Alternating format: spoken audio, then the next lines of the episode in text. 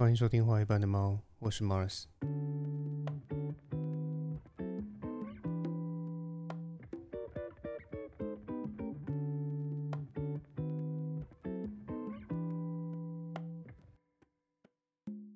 最近看到国内知名的脑科学家，同时也是台湾大学心理系的谢伯让老师，他出了一本新书，书名叫做《为何三岁开始说谎》。那虽然我还没有时间完整的拜读这本书，但是我在书店的时候有稍微翻阅了一下，那也让我产生了一些想法。所以今天这一集呢，我就想要跟大家聊聊这本书给我的一些启发，然后也同时啊跟大家推荐谢伯让老师的这本《为何三岁开始说谎》的书啊，因为它非常的容易阅读，而且呃它也非常适合所有啊有小朋友的家长。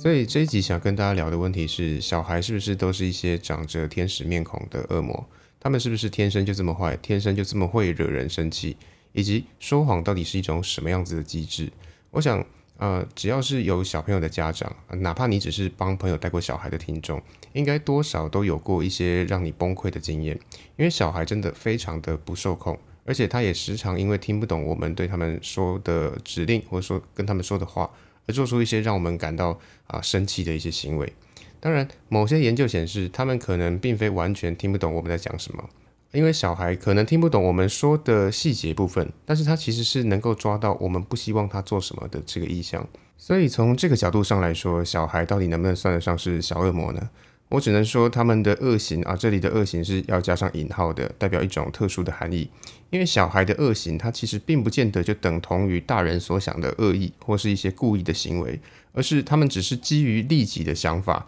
想要满足自己的欲望。因为他之所以会这么做，就只是因为他想这么做，而且他完全不在乎别人的感受，所以这才会让我们这些大人感觉到啊愤怒嘛，对不对？所以这边还是先来定义一下恶行这件事情，这样子在后面的讨论应该会比较清楚。那要定义恶行呢，我们就必须先审视说一个行为它的动机啊是不是出于恶意？因为如果你是出于恶意，那我们确实能说这叫做恶行；但如果不是，那就不叫恶行。因为有没有恶意这件事情呢，它取决于一个行为的目的啊是不是单纯的为了让对方感觉到不好受？这什么意思呢？就是说，同样是一个事件，它的结果啊让这个受害人或是让这个啊可能感觉到不开心的人啊哈。那我做了这件事情，然后让他感觉到不开心。比方说，同样是那个例子嘛，就是如果在路上开车撞到人，好，然后我撞到别人，然后让他感觉到不开心，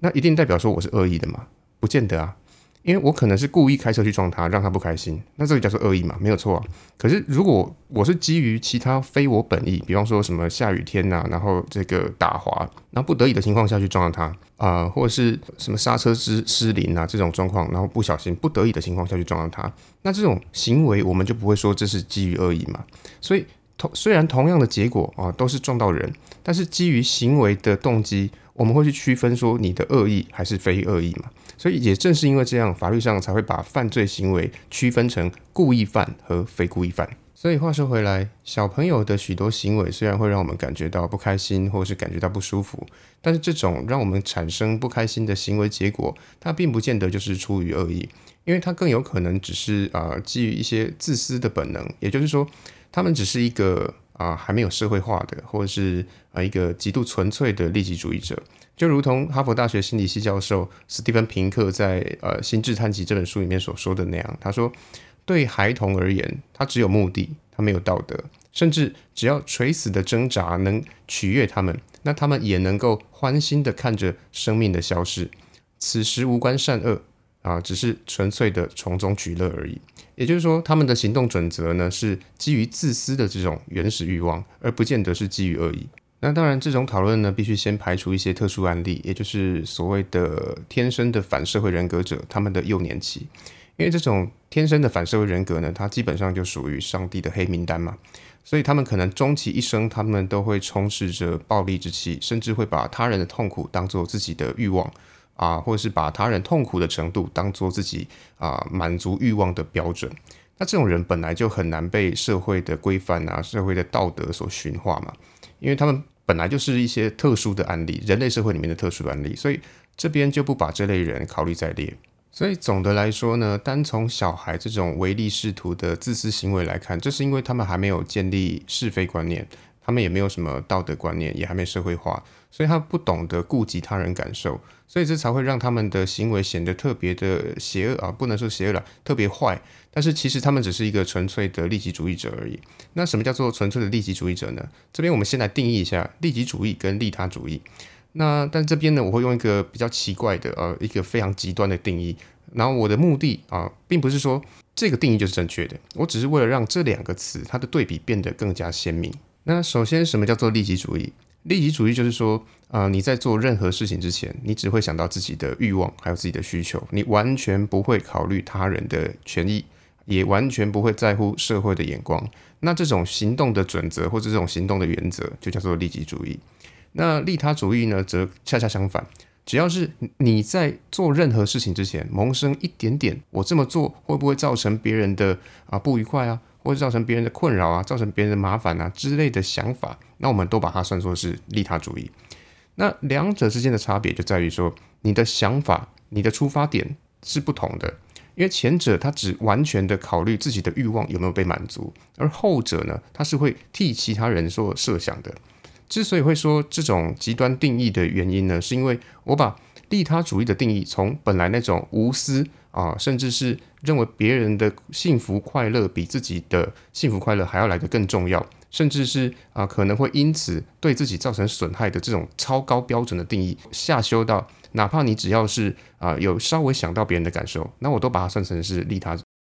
我的目的是想要以此去凸显啊利己主义它到底有多自私，而不是想要真的透过这种方式来去界定利他主义。那在建立完利己主义的概念之后呢，我们就能根据这个概念，然后来去看看那些还没有社会化的小朋友，他们是如何为了满足自身的欲望，而让我们这些大人觉得他们的行为很坏了。我们不难发现，小孩长到一定的年纪之后呢，他们就会。啊，因为这些啊利己主义啊，或是呃一些为了自己的好处，然后才开始说谎骗人。因为小孩在成长的过程当中呢，他会渐渐的发现说啊，本来这些像世界的神啊的这些大人，因为好像大人什么都懂啊，什么都知道啊，但是长到一定年纪之后，他会发现说，哎，这些大人他并不是全知全能的，而且甚至可能还很笨啊，或是很好骗，所以他就可能。啊，为了自己的一些欲望，或者是为为了隐藏自己的一些过错，然后而去罗织一些谎言，然后来欺骗大人，然后甚至以此来获得自己想要的东西。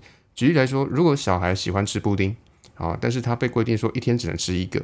那如果他想要多吃，他会怎么做？他当然就是利用资讯的落差嘛。如果妈妈已经喂过布丁了，那他就去跟爸爸，或去跟阿姨、跟阿妈，就假装说，哦，我自己今天还没有吃布丁。我利用别人不清楚自己今天到底吃布丁了没这回事，然后再装可怜，那我就不我不就能够如愿吃到了吗？所以这就是小孩说谎的本质嘛，也就是他就是纯粹的利己主义啊，这其实跟恶意也没有多大的关系。但是如果年纪再往上一点点，那除了谎言以外，恶意也可能会跟着冒出来了。那这边呢，我就要贡献一个童年的劣迹了哈，呃，来说明说小孩到一定年纪之后，他其实也是会有满满的恶意的。那这个故事是这样，就是我在幼稚园的时候，跟现在截然不同。我只是一个比较矮小的小朋友。那在孩子里面呢，总是会有那种长得比较积极，然后块头比较大的小孩，也就是胖虎了哈。那这种人呢，他因为这个体型优势，所以他总是能够在一个小群体里面去当孩子王。但那个时候的我，因为我又是转学生，然后个子又比较小，然后而且我那个时候也比较沉默寡言，比较内向一点，所以我就容易成为那种欺负的对象嘛。那所以那个时候，我记得我因为这些被欺负，所以就很常哭啊，然后觉得很屈辱啊，然后觉得很很痛恨对方。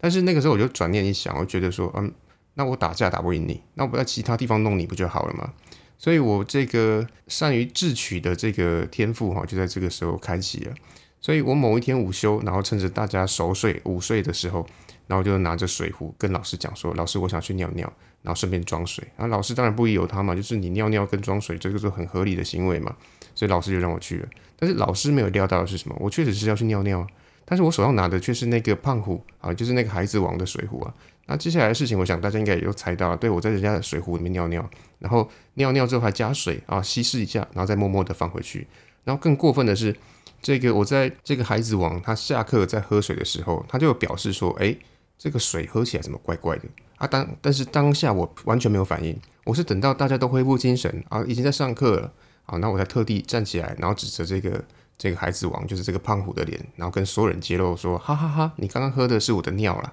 那在这个经历了这种突如其来的啊羞辱性的揭露之后呢，这个孩子王呢也确实如我所料啊，因为这种啊被喝尿的社会性死亡，那他直接崩溃，他直接当场哭出来。那当然后续呢，就是我回家之后被。抓起来打嘛，就是被吊起来打，然后整个家族因为我而颜面尽失，然后举家到学校去跟学校道歉，然后跟人家的家长道歉的故事嘛，这大概是一个这样的的一个过程。所以为什么会出现这么大的落差呢？我还是以我为例好了。为什么我会从一个单纯自私啊，只是啊为了吃更多布丁而说谎的利己主义者，忽然就变成了一个基于恶意而做出啊在别人的水壶里面尿尿？然后还把尿拿给别人喝的恶劣行径的一个小朋友呢？中间的关键转折点是什么？其实很简单，就只是因为我们的记忆啊，我们的想法开始连贯了。我们对于人也好，或是对于这个世界的认知，已经不再是零碎的，不再是破裂的，而是连贯的。所以，我们对外在世界的想法也好，认知也好，或是我们的好恶，也就是我们的喜欢跟讨厌，它都会产生更具连续性的感受。所以。更多的情绪性想法，比方说像恶意，它就会不断的冒出来。而且除了这类的恶意事件，我还和其他小朋友一样，会把说谎当成是家常便饭。但是长大之后的我，其实也没有那么坏啊。有一句话说：“小时了了，大未必佳。”那我们是不是也可以说啊，小时坏坏，大也未必坏呢？也就是说，小孩就算是在儿时时常说谎，但也不代表说他长大之后就一定会变成一个潘金娜嘛。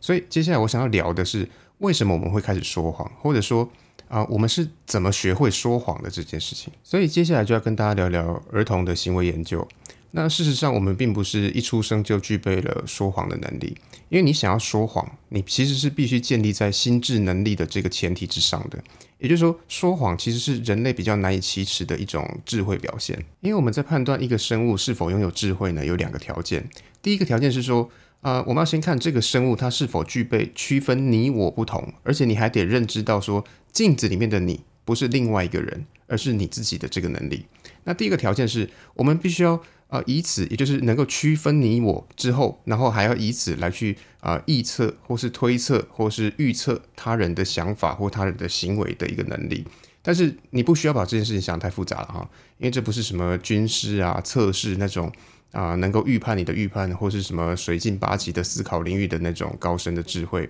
而是指一个非常基本的智力，是所有正常的人类都拥有的能力。所以，这个能够让我们说谎的智慧是什么意思呢？那这边要跟各位听众讲一个啊，针对儿童的心理学实验，叫做聪明豆实验。那这个实验呢，其实也很简单，就是心理学家会把一盒叫做聪明豆的零食，那为了方便大家理解，我们就把它当成是糖果好了。那心理学家会把一个啊本来装着糖果的盒子拿给小朋友看，然后问小朋友说：“你觉得盒子里面放了什么？”那只要是认得出糖果盒的小朋友，那他当然会回答说：“里面装了糖果嘛，对不对？”所以这个时候呢，心理学家他就会把盒子打开，然后让小朋友看盒子里面，因为里面装的并不是糖果，而是其他的东西，比方说里面装的小石头好了。然后他会再把盒子盖起来，然后问小朋友说：“啊，所以盒子里面装了什么？”那小朋友当然会回答说装了小石头嘛，对不对？但是这个实验的关键点呢，就在于下一句话，因为这个时候心理学家他会接着问，他会说，如果我把这个盒子拿去给其他的小朋友看，让他们猜猜看里面装了什么东西，那你啊，也就是说问这个这个受试者，问这个刚刚看过里面装小石头的这个小朋友，然后问他说，那你觉得其他小朋友他们会回答什么答案？那听到这边呢，你可能已经猜到这个实验的目的了，因为如果是具备智慧。他能够合理的去预测他人想法的小朋友，那他就回答说里面装糖果。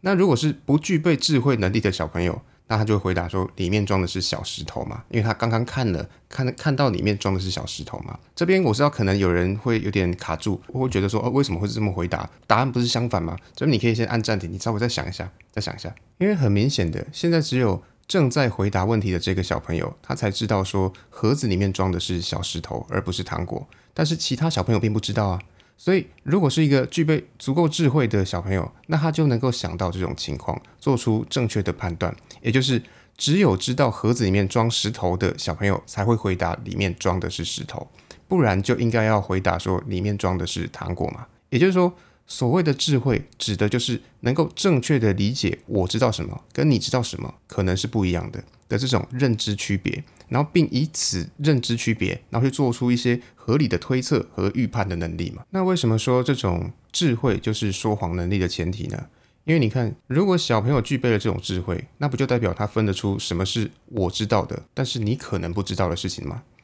那既然他了解这种资讯落差或者是啊资讯不对等。那就代表他有了能够说谎的这个条件嘛？但是就算他有了条件，就代表小朋友就一定会说谎吗？其实也不一定，因为就像前面所说的那样，小朋友说谎的原因是为了满足自己的欲望。所以如果没有能够引起他啊欲望的诱惑产生，或者是说啊他拥有一定的自制力，能够去抵抗诱惑，那他也不会说谎啊。那什么会影响小朋友的这种啊抵抗说谎的自制力呢？答案是。身边所有人的所有日常活动都会影响小朋友对于说谎的抗拒力。这什么意思呢？不是说只有你骗他，他才会影响他，不是哦。你任何只要展现在小朋友面前的行为，日常行为。你只要有说谎的成分，你就会去影响说小朋友他对说谎的倾向跟好恶。比方说啊，今天爸爸不想要陪妈妈出门，所以他就随口说啊自己身体不舒服，但其实他的身体和平常没什么两样。然后妈妈也知道这只是爸爸懒得出门，所以随口说的一个理由。那这种我们平常可能毫不在意，然后随口找理由的日常生活，然后日常活动，在小孩眼里，他其实就会增加小孩说谎的可能。因为科学研究发现，当小朋友越常看到大人们啊因为说谎而获得好处，然后也没有因此获得惩罚的时候，那小朋友就会变得越来越喜欢说谎。这很容易理解嘛。但是比较吊诡也比较有趣的是，如果小朋友看到大人因为说谎而遭受到惩罚，那么小朋友在关键的时刻啊关键的时候，他反而更有可能因此然后铤而走险的去说谎。那对于这种奇妙的结果，科学家们给出来的解释是说。啊，如果我们处罚说谎，那非但不会对小朋友起到贺阻的作用，反而会让小朋友产生一种：如果我说谎没被发现，那我不但因此满足了自己的欲望，因为你说谎就是要满足自己的欲望嘛，对不对？然后，而且我没有被发现，所以我还因此躲过了处罚。哦，就是等于说，就是一 game 里狗蒙拉 game c y c l 的概念嘛，所以它会产生一种错误的联想，也就是说，本来说谎过关没被抓包，他只能满足一个愿望。但是在有惩罚了之后，他还多了一个能够满足免受惩罚这个愿望，也就是说，这个愿望从一变二，我只要说一个谎，我可以满足两个愿望。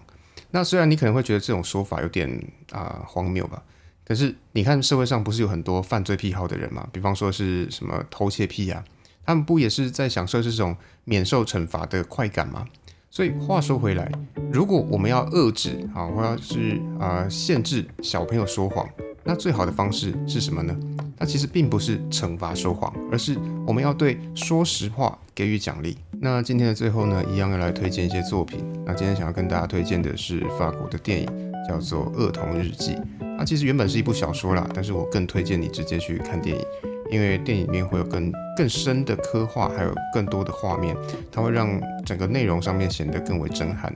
那在这部电影里面呢，我们能够看到，其实。小朋友虽然是利己主义者，可是他们同时也是一张白纸，他们会随时因为环境的污染而逐渐变黑。那同样的，如果你对今天的内容有任何的意见或是有任何的看法，我都很欢迎你到 IG 上面留言跟我讨论。那 IG 的连接呢，我也会放在资讯栏。那今天就到这边，大家拜拜。